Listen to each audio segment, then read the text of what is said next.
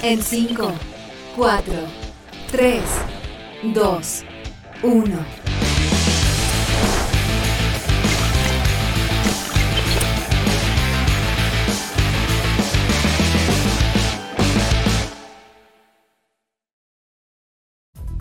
Muy buenos días, 1 de marzo, 10 con 4 de la mañana, arranca la temporada 3 o mejor dicho, temporada 2023 de Oh My Geek Next. Y como ustedes pudieron ver, hay presentaciones nuevas, y gráficas nuevas. El señor Cedre está como loco programando todo lo que hizo durante el último tiempo para llevarles a ustedes una renovada versión de TX. O sea, esto comenzó el lunes, ¿no? No sé por qué estoy tan gritón, si esto en realidad ya comenzó hace dos días atrás. Y hoy em, es el tercer día, básicamente, pero es la primera vez que escucho mi presentación femenina de Oh My Geek Next. Ahora viene Oh My Geek Next. Me gusta. Es mucho mejor que la que hacíamos nosotros, que era mea más fome en realidad. ¿Para qué estamos con cosas? Prefiero una voz institucional de TX que esté presentando los programas. Bueno, hay hartas cosas que están pasando en este marzo. No solamente el tema de las gráficas, hay un rediseño pequeño en la web. Se viene el aniversario. ¿Se acuerdan que se lo recordé la semana pasada? Se van a cumplir cuatro años de TX. No sé si va a haber alguna celebración, pero también me estoy adelantando a esto que eh, es parte de este mes. Pero oficialmente hoy, 1 de marzo de 2023, arranca la tercera temporada, temporada 2023 de Next. Incluso tenemos estudio nuevo virtual, como pueden ver. Em, así que nada, preparamos también, como, como TX cambió, nosotros también quisimos hacer nuestro, por nuestra parte alguna cosita nueva para ir mejorando este set virtual que nos acompaña desde, uh, no digo, no podría decir el primer momento, porque creo que el, inicio del programa no tenía estudio virtual, era como el fondo de mi casa y era fome. Entonces después se me ocurrió hacer el estudio virtual. Pero bueno, son cosas que eh, hacen que día a día esto se vea mejor, se escuche mejor, tengamos una mejor recepción de parte de ustedes que agradecen. Incluso hasta, señor Cedre, no sé si el, Gabo Malo se lo dijo, pero ayer en el chat interno de conductores de TX hubo aplausos para las nuevas gráficas y felicitaciones para eso. Así que las felicitaciones para usted, porque ¿sabe lo que hizo eh, el Gabo malo, dijo gracias. Él, se atribuyó él todo el proceso nuevo de gráfica. Y vamos a dejar en claro esto. El señor Cedre el señor Alexis son los que estuvieron haciendo todo este proceso de la nueva tech, de la nueva en el sentido TX 4.0, llamémoslo así, con esta nueva edición y esta nueva versión en cuanto a eh, audiovisualismo podemos explicar. En dicho esa introducción larguísima de arranque de temporada. Hoy vamos a tener un programa entretenidísimo. Em, de hecho, en algún momento pensé, porque como siempre yo les explico, hago las pautas normalmente el día anterior y la mañana. O sea, yo me levanto temprano, hago la pauta y voy evaluando lo último que puedo encontrar de tecnología, eh, pensando que muchas veces ocurren cosas mientras nosotros dormimos lo que pasa en China, lo que pasa en Asia en general, eh, nos vamos enterando cuando nosotros nos despertamos. Pero em, en algún momento pensé hablar de Twitter hoy, porque pasaron cosas muy divertidas con Elon Musk, que siempre nos está dando material. Ese caballero de repente debe estar aburrido en su casa, o debe decir, ah, voy a hacer alguna estupidez, como para que la gente hable de mí. Y me tinca que pasa ese tipo de cosas. Pero em, lo quiso obviar, así que no, no lo agregué en la pauta, solamente lo mencioné rápidamente. Eh, gente que trabaja, que se puso la camiseta con Twitter, por ejemplo, em, como la persona que creó Twitter Blue y subía fotos durmiendo en Twitter en un saco de dormir, en el suelo y todo, la echaron. y echaron a todo el equipo. Entonces, daba mucha risa porque eh, obviamente nadie se puede poner contento con que echen a alguien de un trabajo, pero eh, se decían, ¿Cuál era el propósito de camisetearte con alguien como Musk si al final te termina desechando igual? Entonces estaban analizándose, sobreanalizando ese tema. Si quieren lo pueden buscar porque está ultra publicado en muchos lados. incluso esta chica que, era directora de, un área específica que se atribuye, de hecho, la creación del, Twitter Blue que ahora le está dando plata eh, a Musk haya sido desvinculada de la empresa. Bueno, eso y un constante, porque creo que echaron a 50 personas más de Twitter y, yo voy a contar mi experiencia propia, sea la rápida. Encuentro que Twitter no está funcionando bien y algo que ya habían advertido de antes. Si tú echas gente, obviamente las cosas empiezan a funcionar mal si que tenías un, equipo establecido para que la cosa funcionara. Y, y, hay gente que dice, ah, pero por ejemplo las cosas están automatizadas. Sí, pero las cosas automatizadas necesitan mejorar, necesitan perfeccionarse y necesita gente que las vaya corrigiendo cuando fallan. Y eso es lo que está faltando. Cuando hay falta de ingenieros detrás de Twitter, las cosas no funcionan. Y ahora, solamente por entrar em, y revisar qué tal andaba la cosa, porque no me estoy conectando mucho a Twitter o viendo Twitter mucho. Eh, entré no me aparecían los tweets inmediatamente, no me aparecía nada. Decía como bienvenido a Twitter, como si hubiese comenzado desde cero. Y dije, ¿qué está pasando en esta cosa? Así que ni siquiera pude leer qué estaba ocurriendo en esa plataforma. Bueno, eh, paralelo a eso, ahora en la madrugada, ahora en la madrugada, hace aproximadamente unas 6 horas atrás, 7 horas atrás, porque de hecho hay un tweet fresquito, em, se publicó la primera beta de Blue Sky alguna vez les mencioné Blue Sky, es, es la alternativa del creador de Twitter, de Jack Dorsey, como plataforma social. Y por los pantallazos que se ven en la App Store, porque solamente está publicada para iPhone, em, es idéntico Twitter. Es idéntico, pero funciona en base a otro protocolo eh, y garantizando otro tipo de cosas frente a lo que hace la actual plataforma de Elon Musk. Es una beta cerrada, necesita invitación, pero si es que ustedes quieren echar, tratar de intentar un vistazo a Blue Sky, en la web de Blue Sky hay una, un, campo de correo electrónico donde tú agregas tu mail y te puede llegar una invitación, no sé cuándo, pero yo dicho me inscribí hace meses y no me ha llegado nada. Eh, pero la beta cerrada para descargar en iOS solamente, en iOS está disponible. No hay todavía beta cerrada en Android, lo lamento mucho, pero va a ser interesante analizar una competencia Twitter, porque eso va a ser. El mismo creador de Twitter se hizo otro Twitter más recién. Entonces, va a estar buena esa pelea de aquí en adelante. Em, hoy vamos a hablar de tecnología mm, eh, Nvidia BSR. Si es que ustedes no la han escuchado, es un proceso que hace las tarjetas de las más bacanas, en realidad, de las mejorcitas de Nvidia, para poder mejorar los contenidos que son videos dentro de Internet en general a través de navegadores y esto hace que el, upscaling, cuando yo agrando una, un video que es, por ejemplo, en Full HD o menor, en un monitor ya grande, porque mucha gente, sobre todo los gamers y que tienen plata para comprarse una de estas tarjetas, tienen monitores 4K o cualquier cosa sobre el Full HD. En los videos claramente el upscaling no es el mejor. Y esta tecnología lo que hace es directamente apuntar a, a ese tipo de contenidos que son eh, más chicos de lo que es la resolución del monitor y los mejora con inteligencia artificial. Es un proyecto muy interesante. Quiero hablar, quiero hablar harto rato de esto, de hecho, y es parte del primer tema que vamos a estar hablando. Meta presentó su propio chat GPT y se llama Llama. Raro el nombre. Llama. Bueno, bueno, Winamp, ¿se acuerdan que tenía una llama también de, icono? Ahí el viejazo se lo estoy contando. Pero se llama llama, también vamos a revisar esa presentación porque creo que hay una inversión millonaria en este tema. Eh, y Meta AI, que es la, es la subdivisión de Meta, que no está relacionado de hecho con el metaverso, no está relacionado con la red social, sino está relacionado con solamente desarrollo de inteligencia artificial, machine learning hace cosas bien interesantes, bien interesantes. Em, y me gustaría ver otros proyectos también que estén trabajando. Incluso tienen como un, un Mid Journey o un DALI, pero de videos. Y que lo presentaron también hace un par de semanas atrás. Que no, no, no, no sé por qué no lo, no lo mostré acá o no hablé de eso en el programa. Porque eh, me pareció bastante tétrico en su momento. Porque, ah, ¿se acuerdan cuando nosotros probamos DALI y hacía imágenes en base como. Eh, dibuja una persona, o sea, crea una persona en un parque sentado comiendo palomitas y te hacía un dibujo. Lo que está haciendo Meta son videos de eso. Y esa cuestión, eh, los resultados obviamente eran preliminares, los demos que vi eran horrendos, en el sentido que eran como, eh, como eh, te asustaban, eran como oscuro, con unas sombras raras en los ojos, bueno.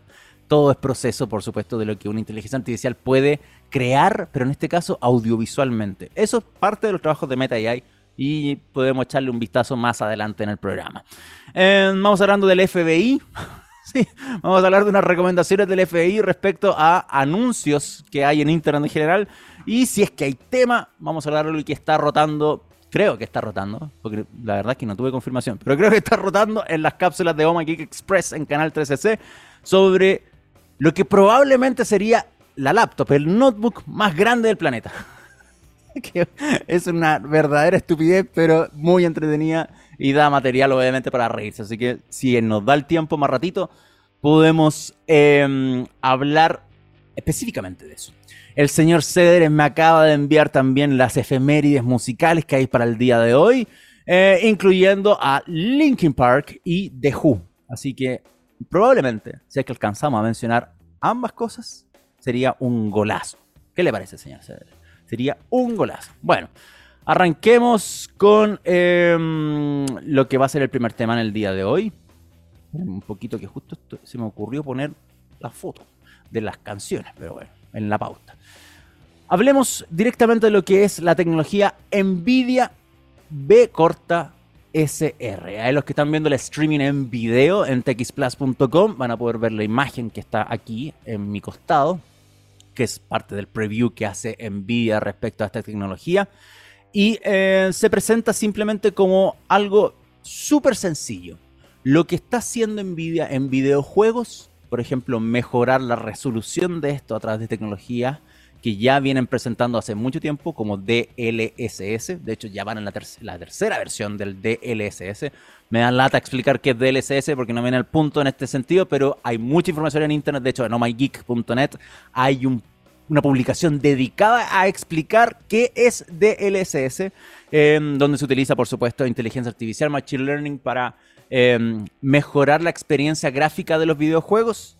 Ahora, esa tecnología es capaz de mejorar videojuegos, las gráficas, es las buscan para utilizar para mejorar la calidad de los videos que reproducimos en internet en general, a través de YouTube, a través de Vimeo cualquier plataforma de video y cualquier eh, web que tenga un video a disposición. Por ejemplo, incluso podría técnicamente llegar a mejorar los videos que de la transmisión de TX. Podría funcionar perfectamente para eso porque lo que o sea, el, formato de operar es con los videos que tú veas en tu navegador. Ahora, hasta ahora, la presentación de esta tecnología, eh, Google Chrome o Microsoft Edge, que está basado en Chromium, así que básicamente lo mismo. Lo extraño es que no funciona con otros eh, basados en Chromium como Opera, pero bueno, anda a saber tú. Igual vamos a mencionar a Opera en este tema. Pero Nvidia lo que promete con su tecnología BS, BSR, que significa Video Super Resolution, es hacer que el upscaling de videos que son pequeños se vean mejor en monitores con mucha resolución.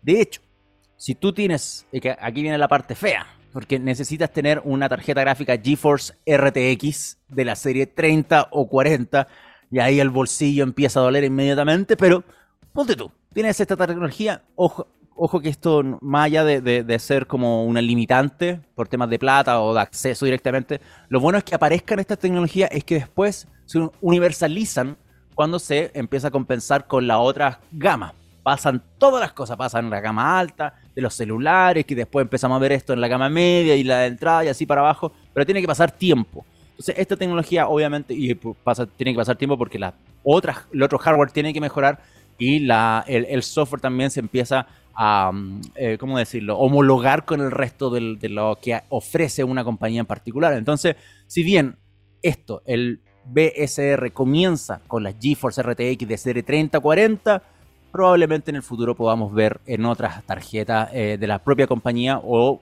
replicada esta tecnología en otras, otras empresas que también desarrollan eh, GPU que también quieran aventurarse en este proceso de hacer upscaling mejorado con inteligencia artificial. Dicho eso, si tú tienes alguna de estas tarjetas, simplemente tienes que actualizar el software de la tarjeta, o sea, de, la driver y del programa donde tú puedes tener eh, configuración de la tarjeta para poder optar por una nueva opción que se llama directamente mejora del video RTX. O sea, tú en el panel de control de NVIDIA vas a poder encontrar mejora em, de video RTX y dice super resolución.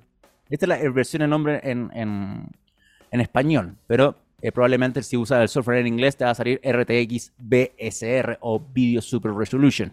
Con eso activado vas a poder elegir entre cuatro niveles la mejora de la calidad. De hecho, vamos a mostrar un videito que es parte de, lo que presentó Nvidia. Esto está publicado en la web de Nvidia Studio, que es eh, parte que se dedica de hecho a presentar las mejoras de software.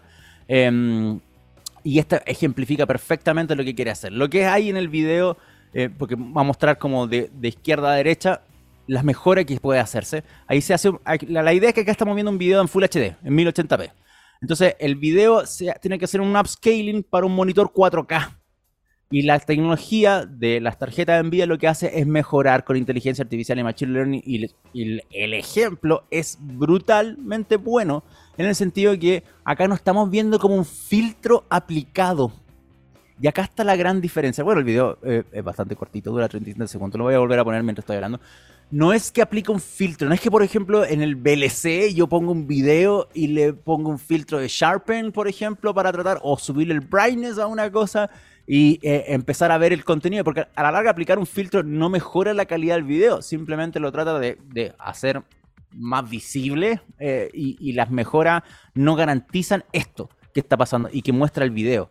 O sea, lo que estoy viendo acá no solamente es em, mayor definición, sino mejoras del color, de hecho, está eh, suavizando todo el pixelado que hay cuando yo veo un video eh, con upscaling, o sea, por ejemplo, en este caso, un video de 1080 en un monitor 4K, y por lo mismo, esta tecnología funciona específicamente en monitores que son mayor a Full HD. O sea, la opción de mejora del video RTX no aparece en tu configuración de tarjeta de video si es que no utilizas un monitor mayor a Full HD. Si usas Full HD, no va a aparecer. Si utilizas, por ejemplo, un monitor 4K y tienes esta tarjeta, probablemente pase eso, porque esta gente que tiene para comprarse una RTX 30, de la serie 30 o 40, normalmente debe ser gamer, así que debe tener un monitor 4K o por mucho, por muy poco quizá un Quad HD, eh, cualquier cosa que sea superior a Full HD 1080p, va a encontrarse con esta opción y tener cuatro niveles de configuración.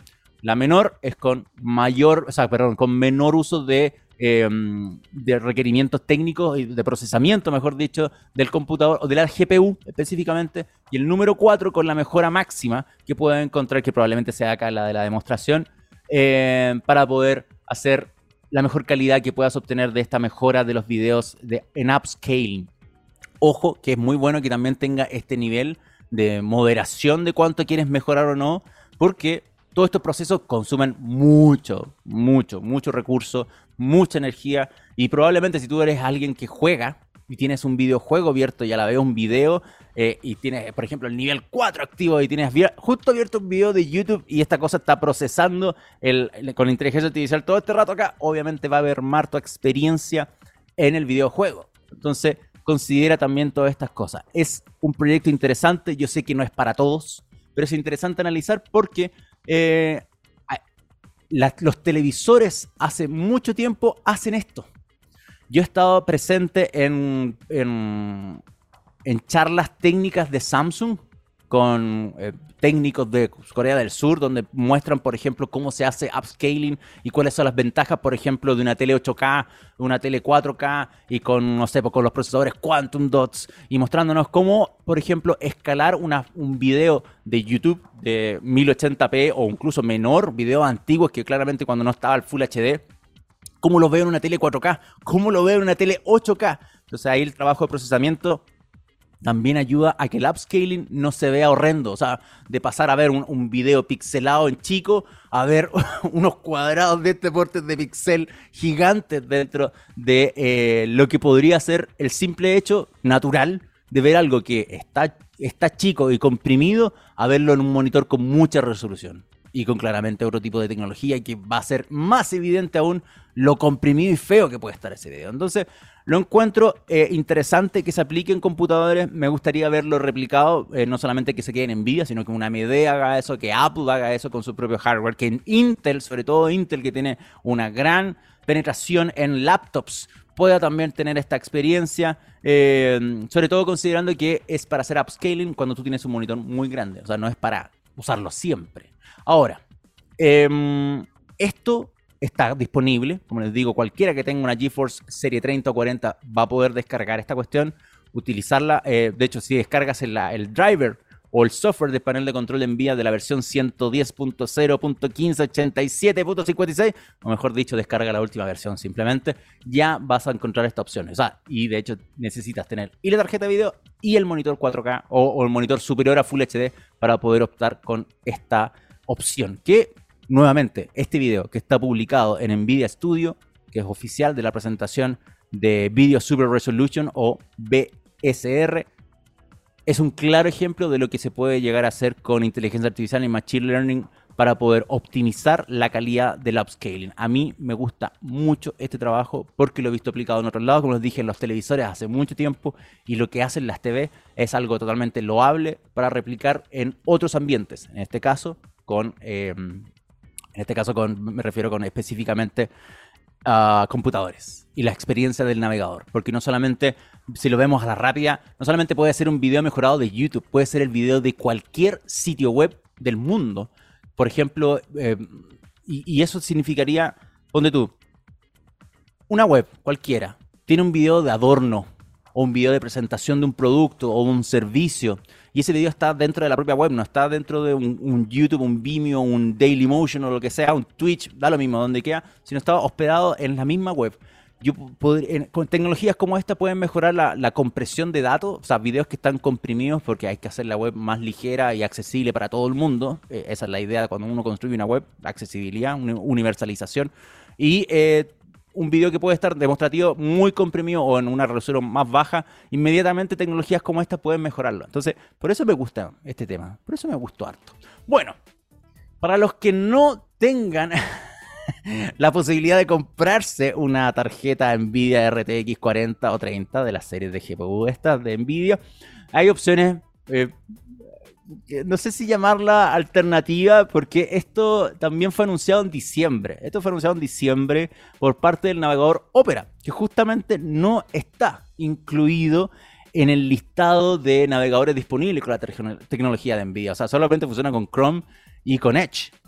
Y Opera, que actualmente también está basado en Chromium, o sea, está basado en el, motor de render de, eh, de Google en general, no está dentro de esto. Pero ellos en diciembre, y esto lo mencioné hace un par de semanas atrás, Opera mostró eh, este, que es el modo lúcido, que mejora los videos en Internet.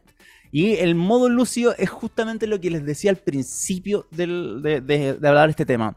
Es un filtro simplemente. Es un filtro, aplica un sharpen y aplica un brightness dentro de lo que estás viendo y mejora la experiencia de esta forma. De hecho, este, este ejemplo que tienen acá, para que, a ver si lo, si lo, pueden ver bien ahí en, la pantalla completa, que yo estoy moviendo el mouse, entonces yo veo así como, oh, con el Lucid Mode apagado y el Lucid Mode encendido. Creo que es eh, demasiado bonito para lo que es la realidad. Yo usaba hasta hace dos semanas atrás Opera constantemente y yo alcancé a probar esto, pero no lo activaba necesariamente porque encontraba que era demasiado exagerada la, la, aplicación de filtros dentro de los videos, cosas que para mi gusto, no se veían bien. No terminaban viendo, algunos videos simplemente no terminaban viéndose bien. Incluso los videos que son más nuevos em, terminaban con un oversharping eh, exageradísimo. Eh, se les creaba como un, borde negro a, las personas. Entonces, cosas que a mí ah, me, chocan un poco. Pero para el resto de los videos que son más antiguos, y de hecho, qué bueno que pongan como, el, como una recreación del video de Star Wars Kid, que es un video viejísimo, es un meme viejísimo, puede mejorar y, efectivamente puede mejorar un poco la calidad de esto. Yo lo quiero ver más allá de, porque esta promoción de este, producto es como, wow, mira la mejora de calidad de video. No, es un filtro, son dos filtros aplicados en esta cuestión y yo los invito a que lo puedan probar. Porque Opera para mí es un buen navegador. Eh, está muy bajo dentro del market share al lado de un, de un Chrome o al lado del mismo Edge que acá está agarrando terreno, ahora último bien fuertemente.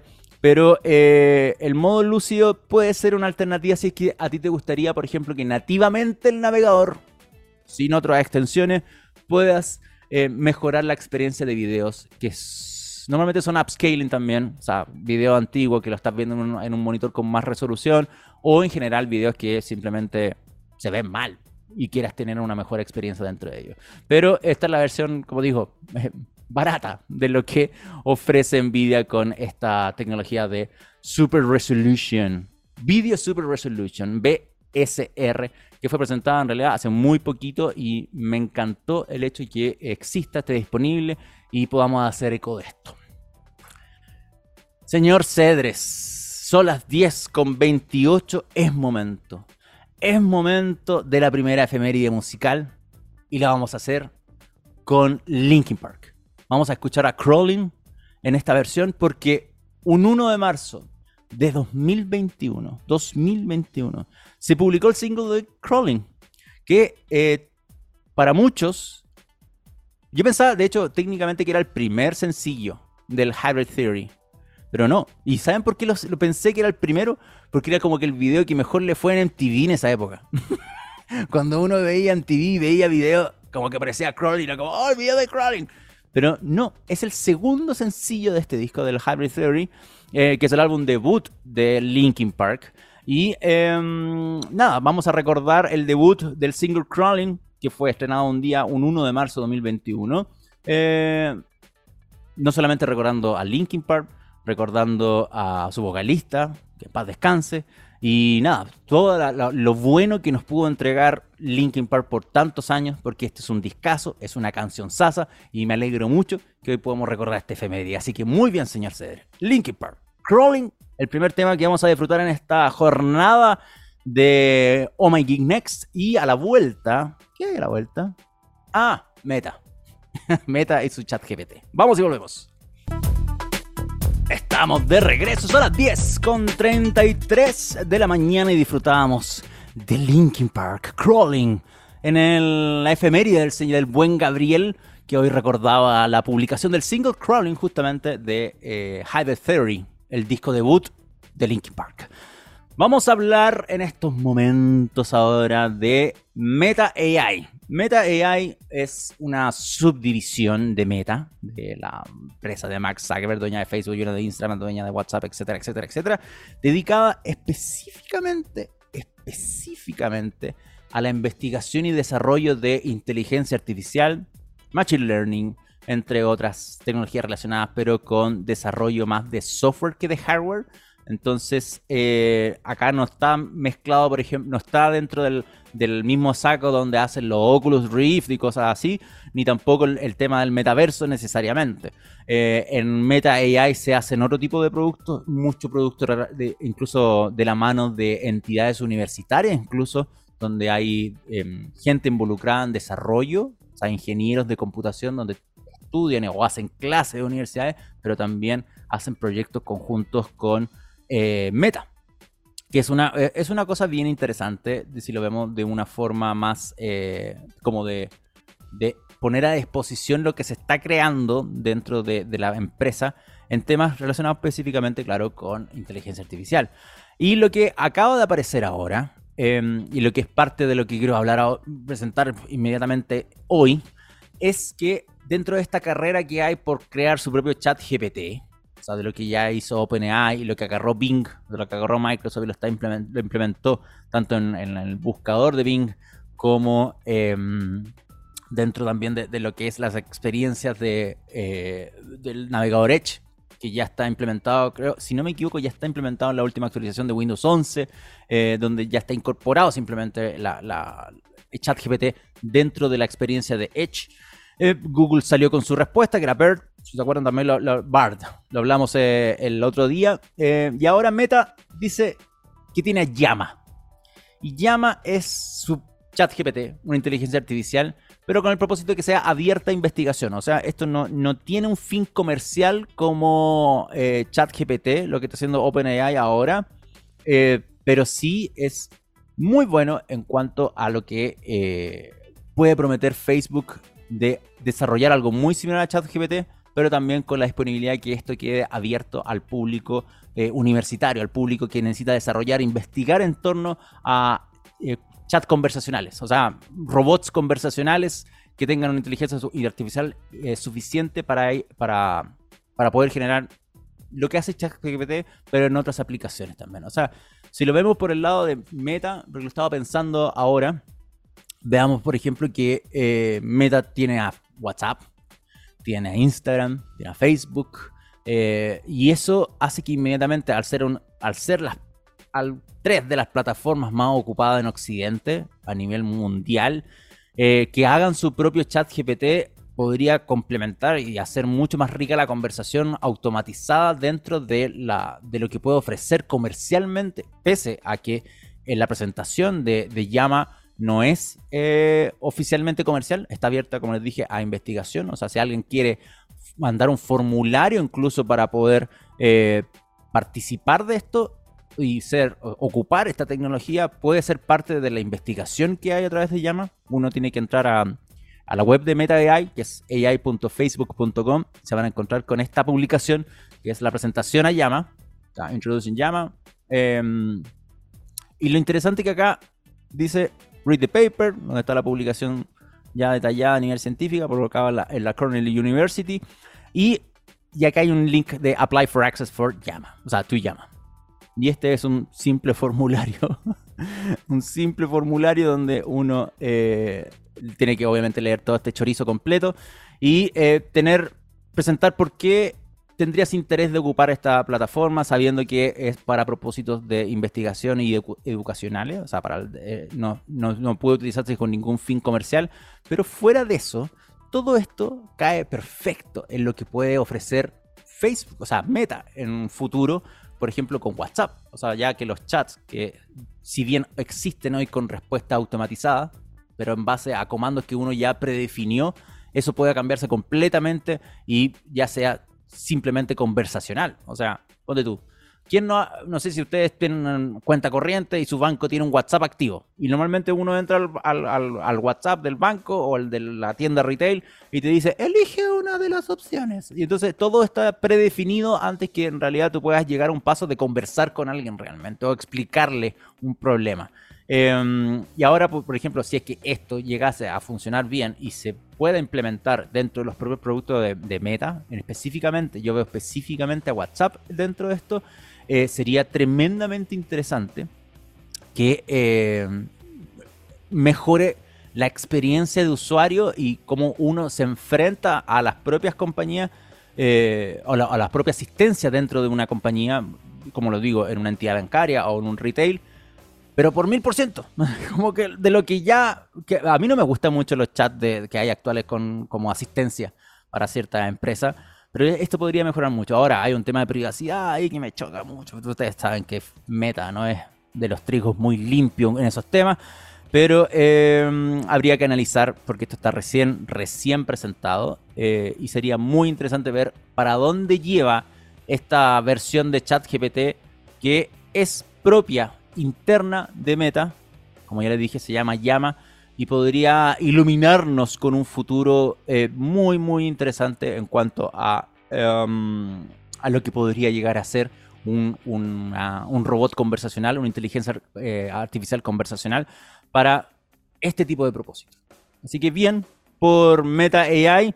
Ah, como les dije, no sé por qué saqué el navegador.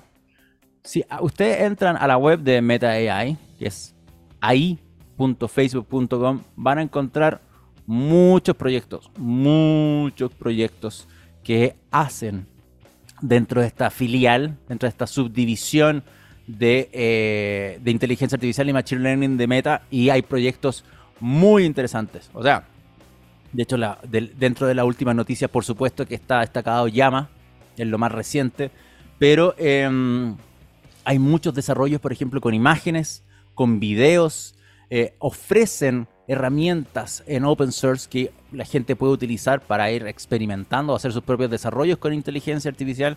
Así que hay harto tema. Bueno, es como, si ustedes me preguntan a mí, es probablemente una de las cosas buenas que tiene Meta.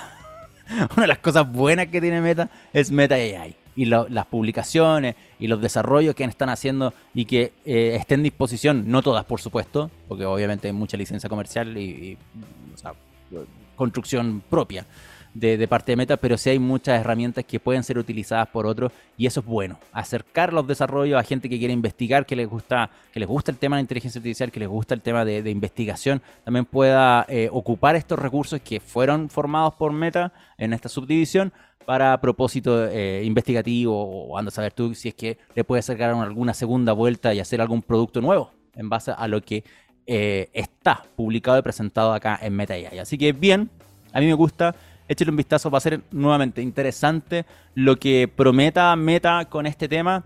Y nada, veamos qué pasa en el futuro simplemente con, con Llama y como competencia, una competencia más a ChatGPT, pero era evidente, era evidente que eh, las grandes iban a querer tener su propio, mm, su propio ChatGPT, obviamente, y validando el hecho que eh, tanto Meta como Google son capaces de desarrollar su propia... y llevan mucho tiempo desarrollando inteligencia artificial, era como nos estamos presentando tarde, pero acá está nuestra respuesta a este servicio que se dice ya actualmente que es el que tiene mayor explosión de usabilidad en tan poco tiempo en la historia de los, de los servicios online. O sea, ChatGPT, el interés que hay por esa herramienta es altísimo. y eh, su crecimiento y, presentación y la adquisición por Microsoft también lo demuestran. Entonces, em, va a ser una pelea muy buena este 2023 entre los eh, chat GPTs que se vayan creando y que se vayan formando. Así que va a estar bueno. Yo digo que va a estar bueno. Ya, señor Cedres, vamos a la música, la segunda canción que eh, tiene efeméride. Hagámosla de Who. Porque eh, para, para aprovechar el dato, usted trabaja, señor, y se busca un dato. ¿Por qué no lo vamos a aprovechar? Entonces, hagamos eso. Hagamos eso. Porque lo que vamos a hacer hoy, o sea, lo que vamos a hacer ahora, no hoy, eh, vamos a escuchar My Generation de Who, un temazo, uno de los himnos de esta banda británica porque el señor Cedres también encontró otra efeméride que dice que el 1 de marzo de 1944 la, nace, nace, nace el gran Royal Daltrey en Londres, Inglaterra. Ustedes dirán, ¿quién es Roger? Roger es el, el vocalista de The Who, así que lo vamos a recordar en esta segunda efeméride musical que tiene el señor Cedres para este capítulo del Next. ¿Por qué? Porque no, en realidad. No porque ¿Por qué? ¿Por qué no? Simplemente vamos a escuchar a The Who, My Generation, como el segundo tema, cuando son las 10 con... Faltan 15 minutos para las 11, queda muy poquito programa, probablemente con el próximo tema ya lo vamos cerrando. Pero eh, nada, vamos y volvemos con ya probablemente el último bloque de este capítulo, del primero de la temporada 2023 de Oh My Geek Next. Ya no queda nada son las 10.47, faltan 13 minutos para las 11 de la mañana y recuerden que ahora a las 11 comienza un programa nuevo, así que vamos a estar entregando el Lo Geek, como me lo pidió el señor Cedre ahora en la canción, lo antes posible. Este tema lo vamos a hacer rapidito, porque tampoco no merece tanta más desarrollo ni sobreanálisis, porque ¿para qué? ¿Para qué? Son hechos simplemente, no, no mucha opinión, podría dar opinión, pero son más hechos que cualquier cosa. Vamos a hablar del FBI, y del FBI, pero dando una recomendación. Porque el FBI tiene distintas áreas, es como la PDI, pero con el cibercrimen, por ejemplo, que la, la unidad de cibercrimen se le ocurre dar un consejo. Esto pasa exactamente en Estados Unidos, que tiene que ver con los anuncios que hay en los sitios web. Eh, por ejemplo, nosotros utilizamos anuncios, utilizamos banners y no estamos ajenos a esta realidad simplemente porque es verdad, ocurre. Lo que dice el FBI no es ninguna locura porque personalmente lo he visto. ¿Y qué dice el, el buró? Eh, la Oficina Federal de Investigaciones, mejor dicho. Dice que la gente debería instalar bloqueadores de anuncio en sus navegadores. ¿Y por qué? Simplemente por las amenazas de estafas online. Y es cierto esto, no es ninguna cosa eh, exagerada. Eh, incluso me atrevo a decir que ayer, ayer, ni, siquiera hace, semana, hace tiempo, ayer, eh, estaba controlando yo el, acceso que tenemos nosotros por Google, que el, el Google AdSense, no, no el AdSense, es el Google Exchange, que es ADX. Todavía tengo acceso a una plataforma interna donde yo puedo ver las piezas de banners que son publicadas en el sitio. No, no voy a entrar mucho en detalle de eso, pero yo puedo ver qué publicidad sale en omygeek.net. Y dentro de eso, yo estaba viendo el sitio y aparece estas típicas noticias de cómo el periodista contó la verdad o el candidato presidencial. Y son puros banners chanecos ocupando las caras de gente haciendo su de identidad, por ejemplo, de Boric, de Cast, de, no sé, apareció Iván Zamorano una vez. Eh, el futbolista que invirtió en bitcoins y perdió todo, como noticias falsas en banner. Y eso te lleva a sitios maliciosos. Y esa cuestión viene pasando hace años, o sea, no es algo nuevo, sino pasa hace años, y la, invitación del FBI a utilizar bloqueadores de anuncios simplemente para que puedas evitar caer en estafa. Y esta cuestión choca inmediatamente con lo que uno eh, tiene como fuente de ingreso, o sea, nosotros o los medios de comunicación tienen mucho, bueno, en el caso de Tekin no tiene banners, pero entra a cualquier sitio, bio bio, cooperativa, lo que se te ocurra, The Wire, empieza a pensar en New York Times, cualquier plataforma extranjera tiene banners, utiliza banners hasta el día de hoy. Que eh, lo digo muy bien hasta el día de hoy porque mucha gente ya simplemente da por muerto los banners, pero aún, aún así siguen siendo un método de ingreso. Entonces, obviamente es raro que yo, que tengo banners y gano plata o trato de intento seguir ganando plata con eso porque obviamente alguien que entra a un sitio de tecnología, más encima el porcentaje de gente que tiene bloqueadores de anuncio es altísimo. Eso es lo peor de todo. Pero bueno, lo que dice el FBI es que lo utilicen porque hay eh, hay mucha estafa a través de estos anuncios truchos que hay dando vuelta y es cierto. Y lo peor de todo es que Google hace muy, en el caso de AdSense específicamente, porque hay otros, obviamente otros otros servicios de anuncios, hace muy, muy poco para controlarlo. Entonces, eh, si yo lo veo por, a nivel de negocio, triste, no tengo nada que decir. Si yo lo veo en beneficio del usuario, bien, instalen, instalen bloqueador de anuncios y pongan en la lista blanca Oh My Geek.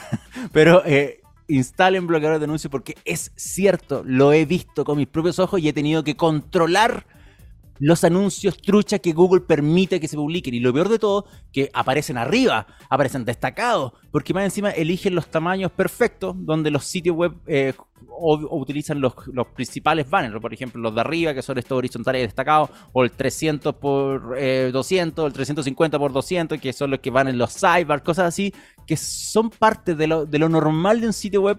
Obviamente los cibercriminales saben cómo apuntar a esto y crean banners específicos que apuntan a estos tamaños para que aparezcan destacados, no aparezcan destacados, sino aparezcan como las primeras impresiones desde que yo entro a un sitio web. Entonces, los anuncios son un foco de fraudes Sí, desde hace mucho tiempo. Y la empresa, y específicamente Google, Google, hace muy poco para ir controlando esto. Y yo no he escuchado mucho anuncio para poder, o sea, sí he escuchado anuncios de, de como, hoy sí, hemos parado el spam y todo, pero se cuela una cantidad de truchismo dentro de estos anuncios que es impactante. Entonces, em, bueno, el FBI hace, hace este anuncio de instalen bloqueadores de anuncio para que puedan evitar fraudes, sí, tiene sentido. O sea, no veo el banner simplemente. No se genera la ganancia para el medio, pero la gente está más protegida. Sí, tiene un punto.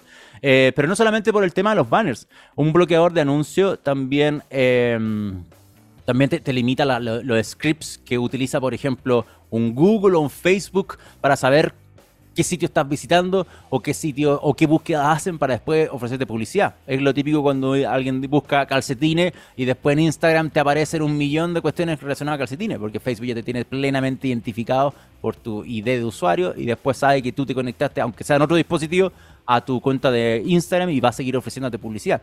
Entonces los blockers no solamente eh, eliminan los banners de un sitio web, sino también el, rastreo de información, el rastreo de lo que tú haces eh, mientras estás navegando en la web y eh, eh, impedir que empresas de publicidad como Google y Facebook también estén limitados en, el alcance que puedan obtener de tu información. Yo personalmente, yo personalmente uso un, un bloqueador que encuentro maravilloso que se llama uBlock Origin.